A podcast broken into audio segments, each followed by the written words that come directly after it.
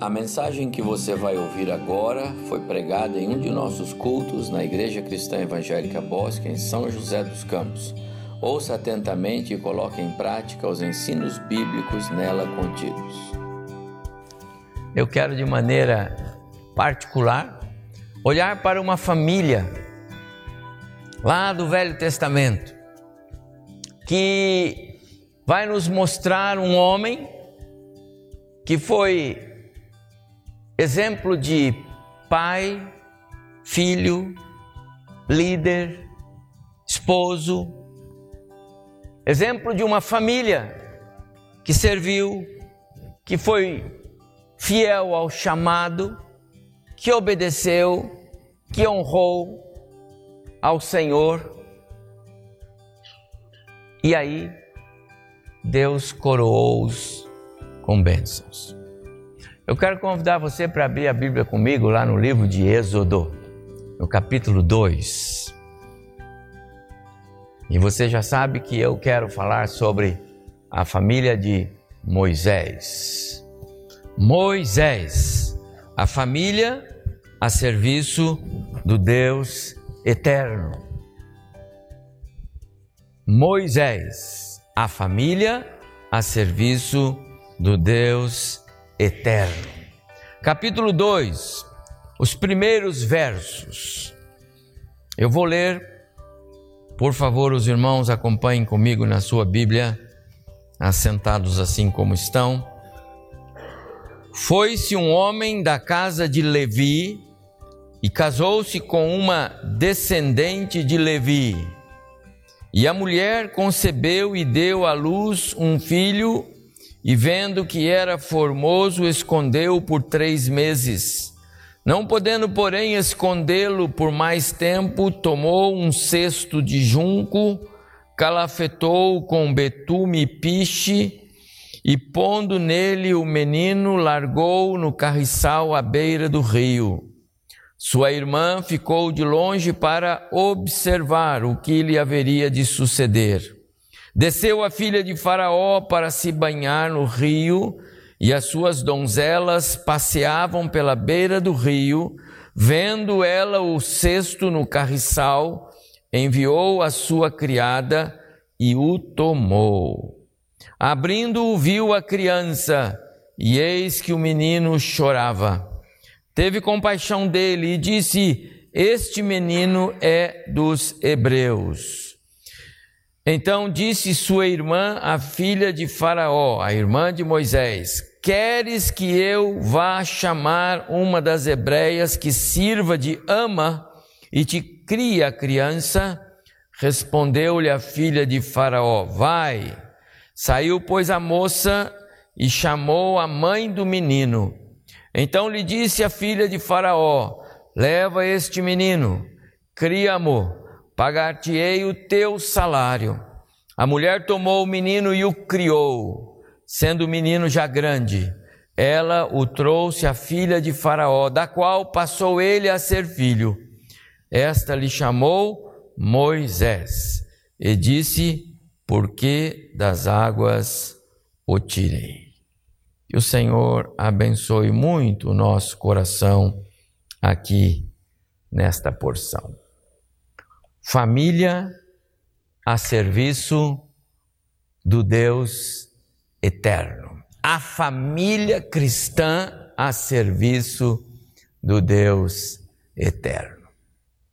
Antes de mais nada, meus amados irmãos, não somos nós que escrevemos histórias com nossas vidas. Deus escreve histórias através das nossas famílias. Deus escreve a história através da sua vida, do seu chamado, ou através do seu chamado. Deus escreve a história.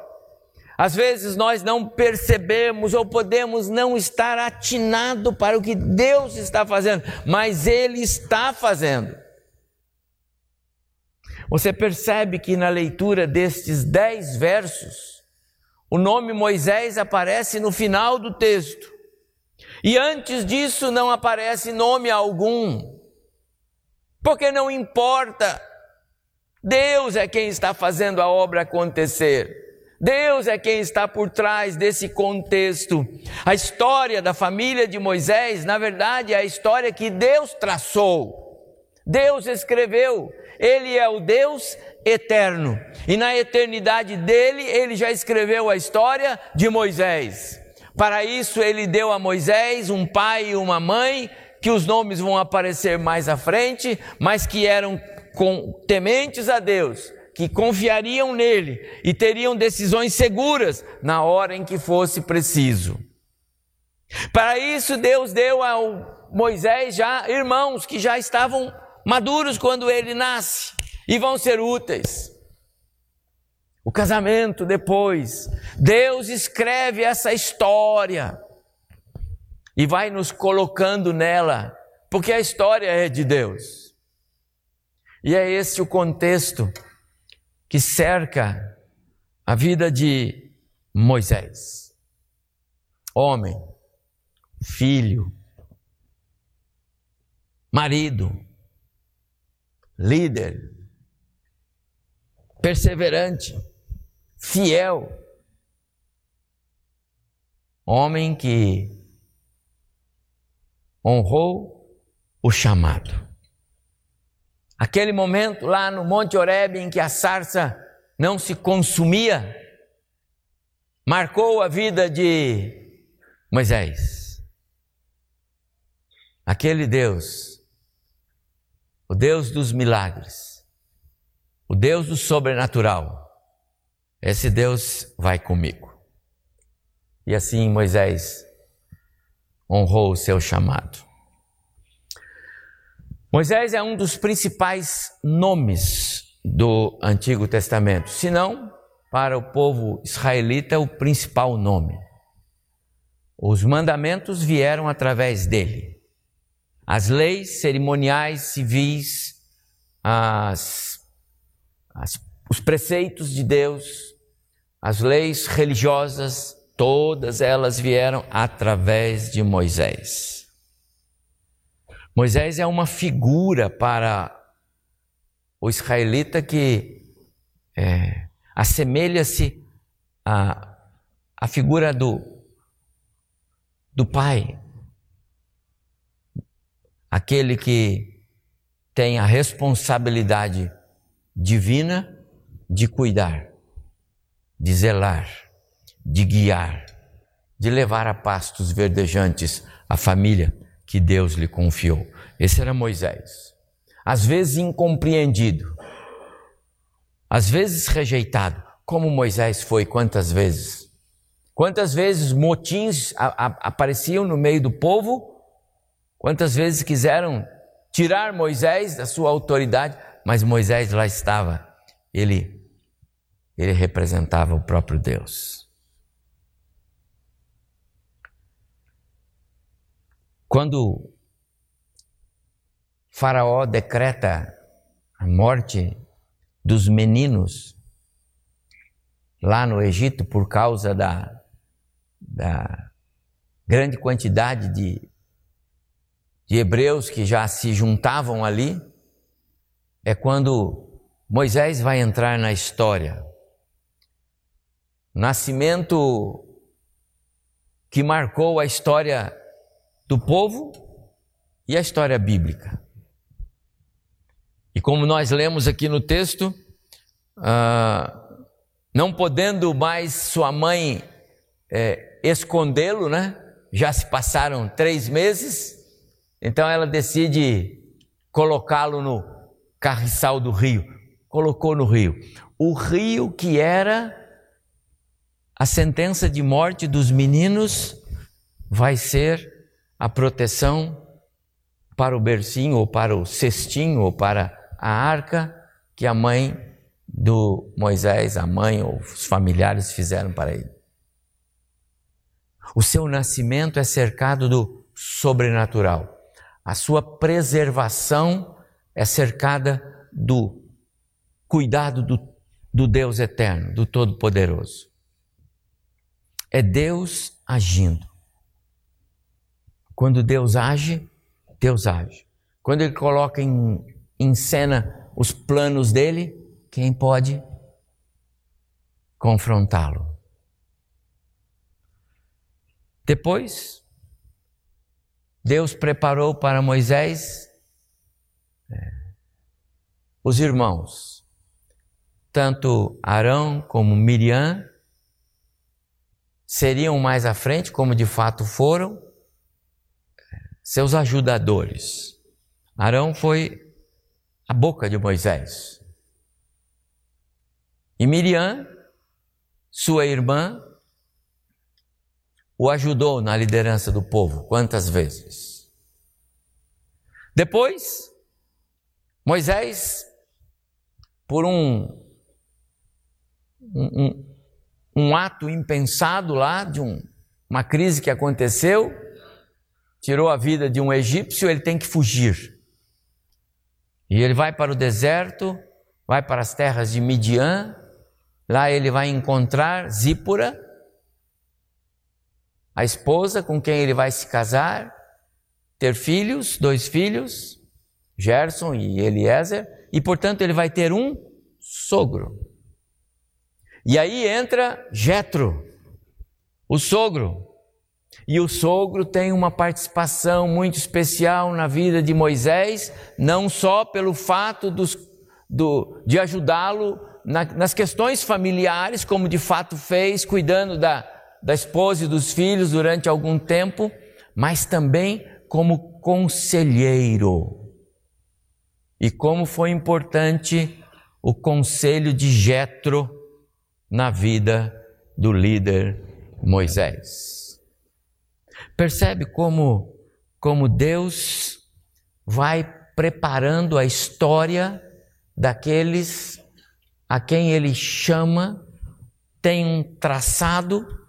Quem podia imaginar, meus amados irmãos, que aquela loucura, que ideia estranha, qual de vocês aí, papais e mamães, para preservar a vida do filho, poderia construir um, um cestinho, colocar o seu bebê de três meses lá dentro e soltá-lo aqui no Rio Paraíba, por exemplo? Quem faria isso?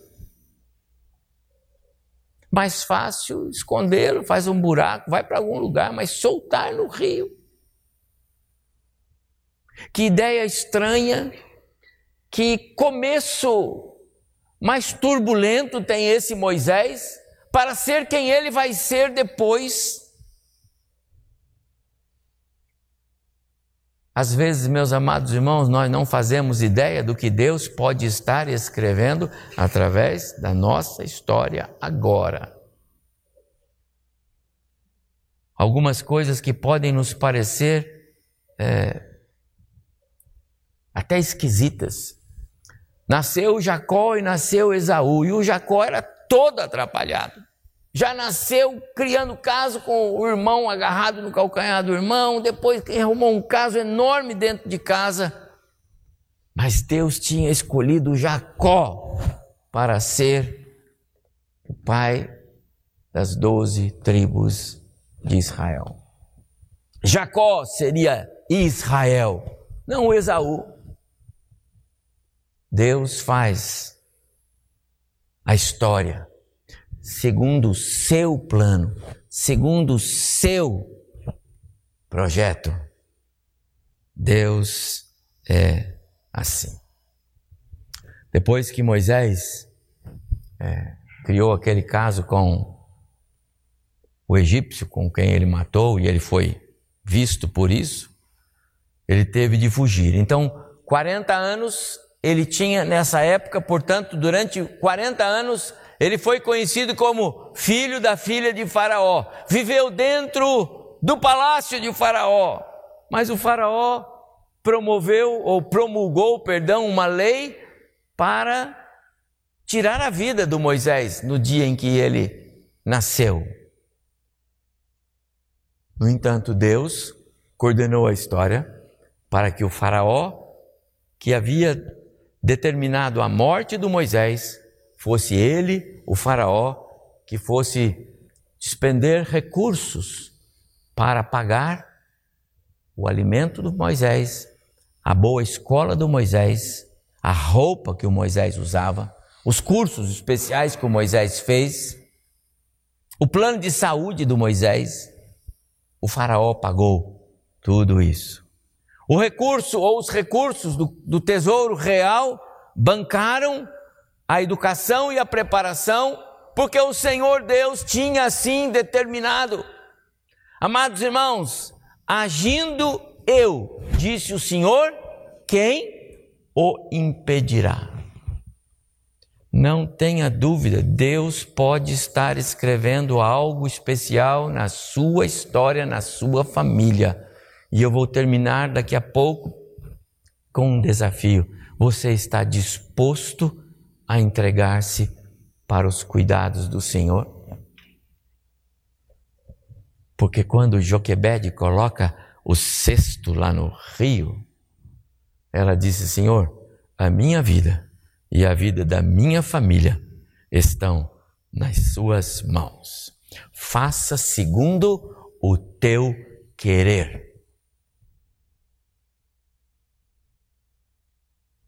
Os milagres vão acontecer, amados irmãos. Na minha maneira de ver como crente há seis décadas, eu tenho de idade os anos de casamento de vocês dois. Nesses 66 anos, eu tenho visto muitas famílias tomando posse das bênçãos e desfrutando do sobrenatural de Deus. Mas tenho visto muitas outras que estão perdendo esses privilégios por não colocar o cesto no rio e dizer: O Senhor cuida e nós confiamos.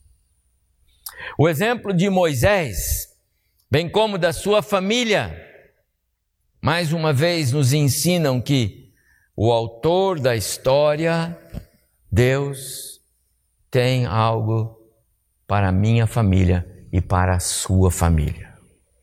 E eu quero nesta reflexão, nesse dia de paz, nesse culto de família, trazer esta palavra que eu espero pelo menos incomode, desafie o seu coração. A entregar-se e dizer: Deus, eis-me aqui.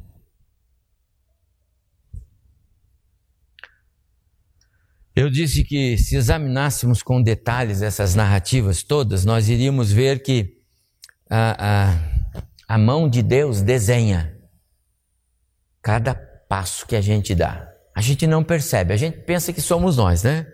Alguém poderia dizer assim, mas que coisa boa que aquela família teve a ideia brilhante de colocar aquele cesto lá no rio e, e foi para certinho lá na, na, na, na, escrava da filha de Faraó e a escrava pegou o cestinho e levou e o, a menina gostou. E, mas isso não foi coincidência de nada, isso não foi um acaso. O dono da história, o autor da história, tinha escrito exatamente isso há milhares, milhares, milhares na eternidade dele.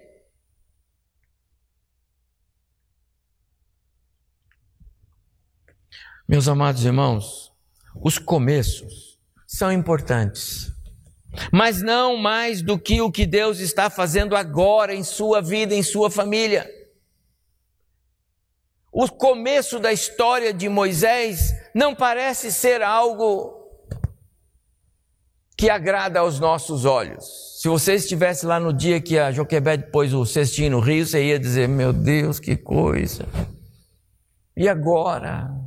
Menininho bonito desse, vai pôr no rio. Agora a filha do faraó pegou, vai levar para ele, acabou. Para ela, acabou.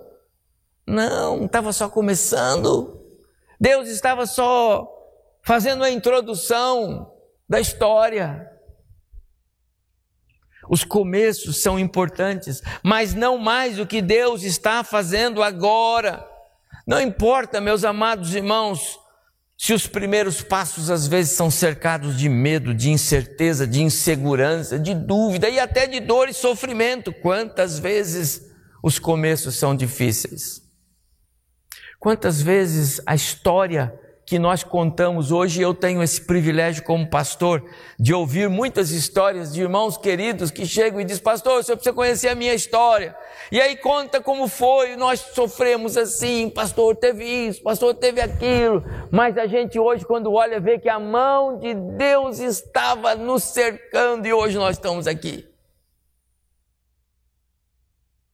Os começos são importantes, mas às vezes não são às vezes não são tão floridos como os de muitos de vocês, como muitos jovens hoje que começam já com meio caminho andado, como diz por aí, não é? Meio caminho andado. Parei no semáforo hoje. Foi hoje, bem, ou ontem. Paramos no semáforo e uma, uma, uma moça, uma senhorinha, uma mocinha, parou com uma, uma motocicletazinha, aquela bem pequenininha, como chama? Joy? Tem Joy? Não. É bem pequena. É um scooter. Acho que é scooter, não é? É uma motoquinha. Tava, sabe, está escrito assim? Como é que estava escrito? É, eu comprei. Não foi presente de papai. Estava escrito assim. Eu comprei não foi de papai, presente assim, alguma coisa assim. Nada contra você comprar uma motoquinha para seus filhos, nada como dar um carro para o filho, pode dar, entendeu? Se quiser para o pastor também, eu estou aceitando, não tem nenhum problema, viu? Não tem nenhum problema. Mas muitos pegam o bonde andando, não é? Nem sabe o que é pegar ônibus, muitos não sabem o que é pagar a prestação do BNH, né? Muitos não sabem o que é ter dívida porque o, o avô vai lá, o avô paga a conta, não paga dos netos, então paga a conta dos netos. Nem sempre os começos são fáceis, como hoje os nossos filhos têm todo o apoio. Nem sempre as coisas dão certo nos primeiros passos. Às vezes alguma coisa engata, traz uma tristeza aqui, um aborrecimento ali, uma luta aqui, outra lá. Mas talvez Deus esteja dizendo: você vai botar o cesto no rio? Vai confiar em mim ou, ou vai desistir? Que será desse menino posto num cestinho no rio? Quanta luta!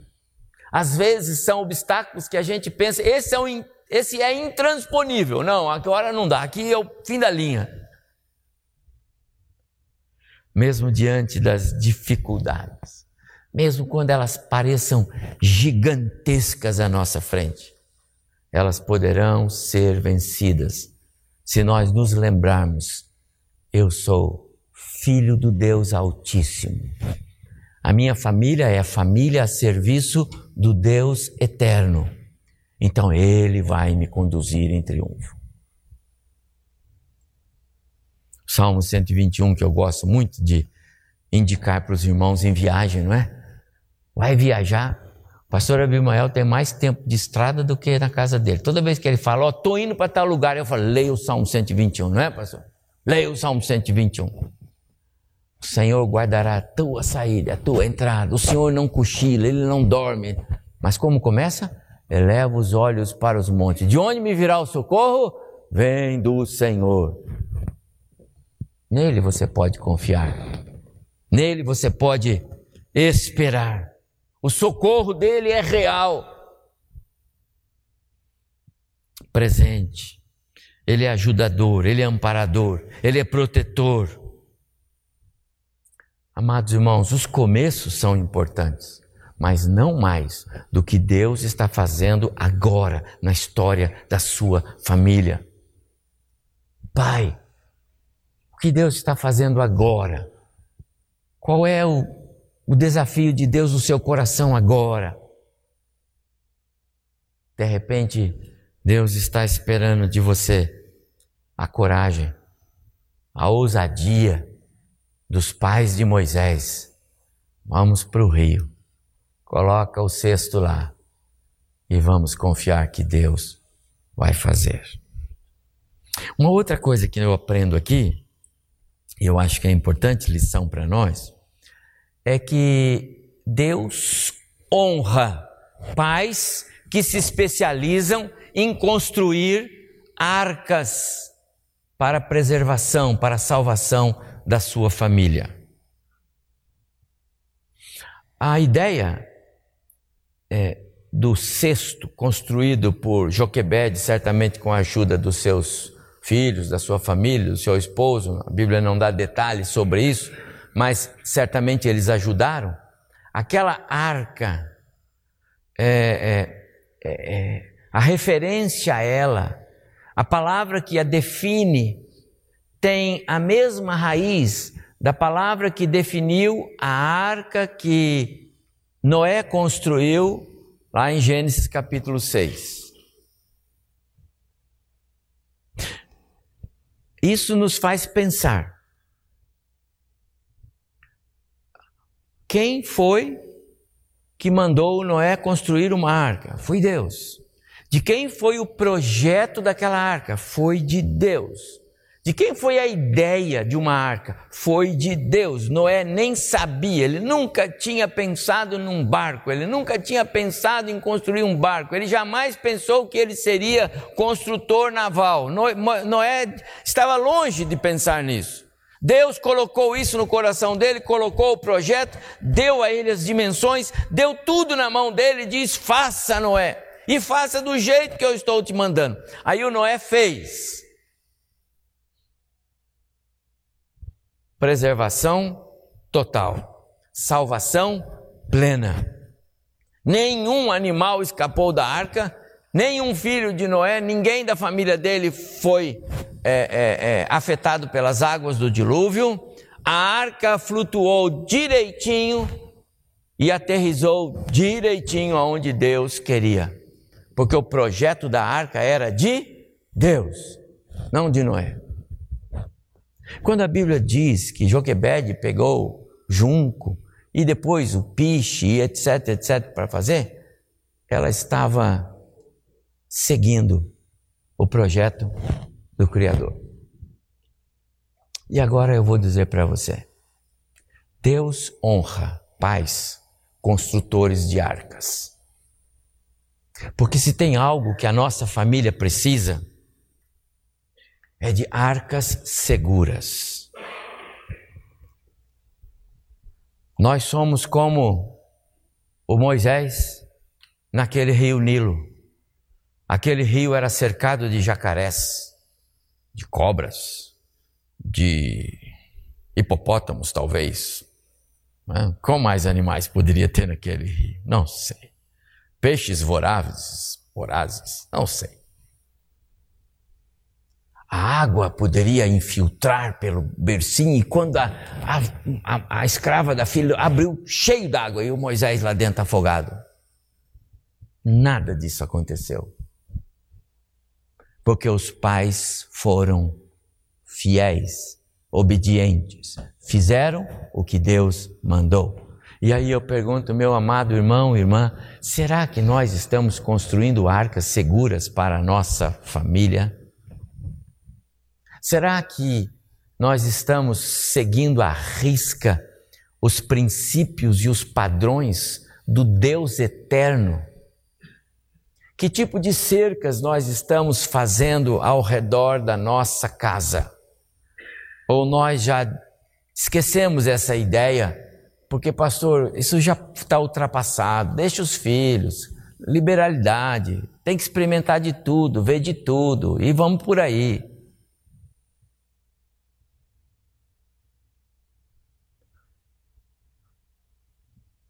Guarda, é, Deuteronômio capítulo 6 diz assim, pastor André gosta muito desse texto, guarde sempre no coração as palavras que hoje eu te ordeno, Senhor Deus dizendo, Repitas com frequência a seus filhos, converse a respeito delas quando estiver em casa e quando estiver caminhando e quando deitar e quando levantar. Amarre as palavras que eu estou dando a vocês nas mãos dele, deles, dos seus filhos. Prenda as palavras que eu estou lhe dando na testa deles. Deixe que eles tenham isso como lembrança. Escreva no guarda-roupa e também nos umbrais das portas todas as leis do Senhor. Escreva o que agrada o Senhor e o que desagrada o Senhor. Porque se os seus filhos forem fiéis a Deus, vocês podem ficar em paz, eles serão fiéis aos ensinos de vocês.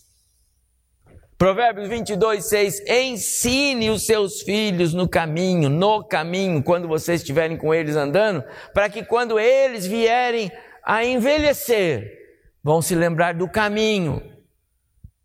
Modelo, exemplo.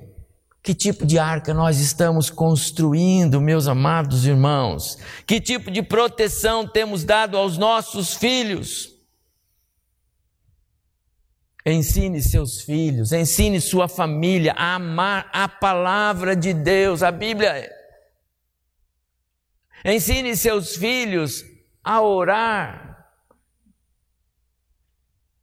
Estão lembrados da nossa campanha de leitura da Bíblia?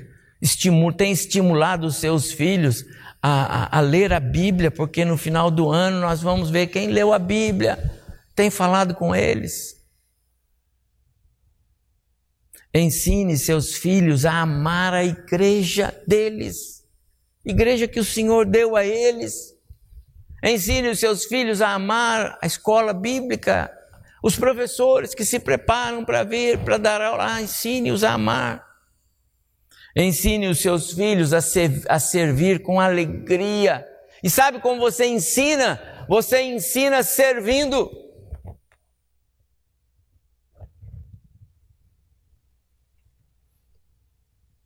Nós aprendemos aqui que Deus honra pais, construtores de arcas. Nós precisamos cercar os nossos filhos com o mais precioso ensino da palavra de Deus. Tudo mais tem importância, mas não chega aos pés do ensino da palavra de Deus. De que adianta nós criarmos filhos e darmos a eles títulos de doutores. E depois eles vão para o inferno. Não porque são doutores, mas porque não ganharam a salvação em Jesus. E eu quero dar só mais uma uma lição que eu aprendo com a família de Moisés. Deus honra, Deus honra a família que ama a unidade e na unidade a liberalidade diante do chamado. Deus honra a família que permanece unida, ama a unidade. Como é gostoso uma família que aprendeu a servir ao Senhor juntos. Como é bom ver os filhos e os pais servindo o Senhor. O compromisso e a agenda deles é o mesmo. Todos têm compromisso com o Senhor. Não tem essa de, ah, eu, eu fui em tal lugar, ah, eu vou em tal. Não, não, nosso compromisso é com o Senhor. Deus honra famílias que se que se especializam em servir ao Senhor. E são liberais na sua agenda para com o Senhor. Cada membro da família de Moisés cumpriu o seu papel nos planos que Deus estava estabelecendo para eles. Não foi? Foi. Deus tinha um plano para a vida de Moisés, não era o um plano para Joquebede, não era o um plano para o Anrão, não era um plano para o Jetro, não era um plano para o Arão nem para Miriam. O plano de Deus envolvia Moisés. Mas para que Moisés fosse o homem do plano de Deus, Deus colocou na história pais que, no momento que era a parte deles, eles agiram corretamente. Eles colocaram o menino no rio, o sobrenatural, o mais estranho, o mais esquisito, o que talvez ninguém fizesse, mas aqueles pais fizeram, movidos pelo Espírito Santo de Deus. Deus colocou na história, e eu já disse aqui, os irmãos de Moisés. Deus colocou na história o sogro, Tudo isso Deus fez e essas pessoas agiram no tempo certo, na hora certa, na maneira correta para promover o êxito do chamado. O chamado era de quem? De Moisés. Mas a família abraçou o chamado. A família foi fiel. Amado irmão, a minha oração é que a sua família tenha isso como um valor tremendo. Quantas famílias temos por aí destruídas pelo príncipe deste século? Quantas famílias em crise? Quantas famílias desorientadas? Quantas famílias desconstruídas? Um aqui, outro lá, outro acolá. Queira Deus possamos ser agradáveis a Ele como famílias. Eu e você, família. Deus quer usar família. Não que Ele é, não possa usar alguém de maneira individual. Não, Ele pode, mas Ele quer usar família. Queira Deus, servos fiéis e líderes da igreja de Jesus estejam sendo formados aqui no meio das famílias. Homens, mulheres, que amanhã vão ocupar os púlpitos. Hoje estava aqui acompanhando o ensaio aqui do, do louvor, estava ali o, o João, filhinho da Ive. Aí ele falou, pastor, senta aqui do meu lado. Aí eu sentei do lado dele. Aí ele falou assim: a minha mãe falou que é para eu ficar sentado aqui, não é para ir lá não, porque lá é só dos presbíteros. Falei, é mesmo, rapaz? Ele falou, é lá é só os presbíteros. Poxa.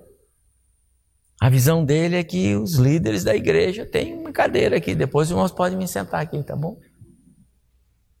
Quem sabe nós temos aqui homens, mulheres, sendo formados para cuidar desta igreja. Quanto nós, como família, estamos cooperando com isso ou quanto nós, como família, não estamos dando cobertura para isto. Queira Deus, possamos exalar unidade em nossa família no serviço do Senhor. Como é bom ver isto. Como é bom não sermos apenas frequentadores do culto. Como é bom termos comunhão uns com os outros, desfrutarmos desse momento.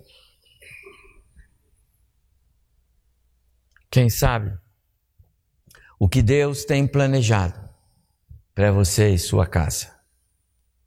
Quem sabe?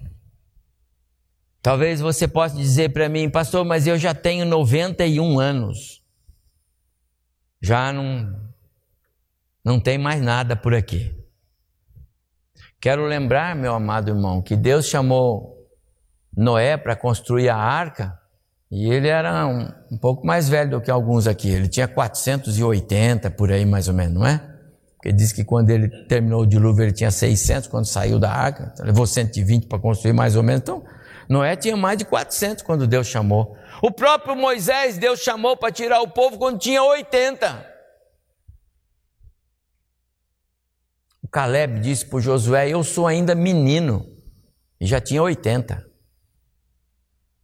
Então não me diga que já passou o seu tempo. Deus pode ainda ter algo para fazer na sua casa, na sua família, no seu, no seu lar, na sua vida, quem sabe? Não é a sua força, não é a sua saúde, é a sua disposição, é a sua prontidão, é o seu coração, não é o seu braço, a sua perna, isso é de Deus. Quem sabe? Salomão disse: O coração do homem pode fazer planos. Quais planos você tem feito? Mas a resposta certa dos lábios vem do Senhor. Quais planos você tem feito e o que o Senhor tem dito? Você está disposto hoje a colocar a sua vida e a de sua família no altar do Senhor? Queria terminar com esse desafio. Você está disposto hoje a colocar a sua vida e de sua família no altar do Senhor? A gente costuma cantar um cântico aqui, né? Usa-me, Senhor. Não vamos cantar hoje, não, né? Mas a gente canta aquele cântico: Usa-me, Senhor. Usa-me.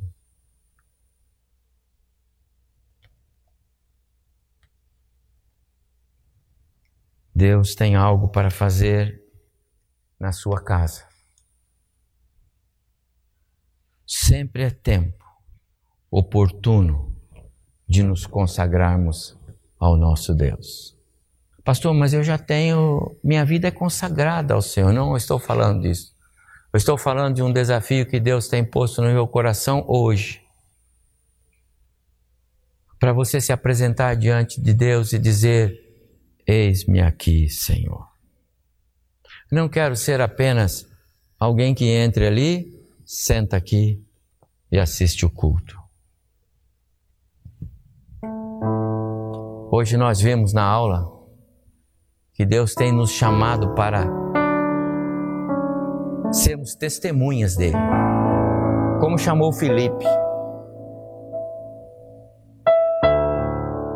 Talvez Deus esteja nos chamando para algo especial. Não precisa ir lá para Samaria, né? Ou pregar o Evangelho para alguém que você. Não é disso. Eu estou falando do serviço aqui. Estou falando de consagração para dizer ao Senhor: Eis-me aqui, Senhor, usa-me.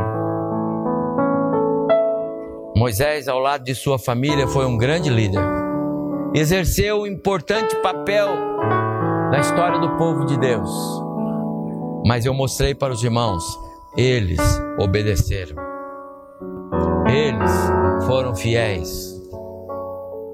Eles não recuaram quando Deus estendeu-lhes a mão. Como está a nossa família? Como está a sua família nos chamados de Deus? que nesse dia especial de gratidão a Deus pelos nossos papais, que nesse mês, quando nós falamos sobre a família, também seja um momento de tomada de decisão. Eu preciso fazer mais. Tenho feito muito pouco. Deus é tão bom para mim. Deus faz tantas coisas. Deus é maravilhoso, é misericordioso. E o que eu tenho feito? Mãos vazias. O que você tem feito na sua igreja nos últimos anos? Eu sei que a pandemia trouxe um choque para nós, não é? Falava agora com um irmão ali, a pandemia mudou a nossa história. Mas, meu amado irmão, não deixe que os reflexos da pandemia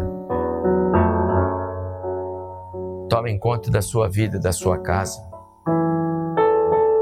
Queira fazer mais. Arregace as mangas. Não desanime dos seus trabalhos para o Senhor. Não deixe para trás algo que o Senhor confiou. Vai atrás. Que o Senhor nos abençoe como famílias. Hoje à noite. Fica o meu desafio para você. Fica o meu desafio para você que está acompanhando o nosso culto pela internet. Deus nos quer aqui, no louvor, na adoração, na comunhão, no serviço, no evangelismo, na obra missionária. Deus nos quer aqui. Vamos cantar.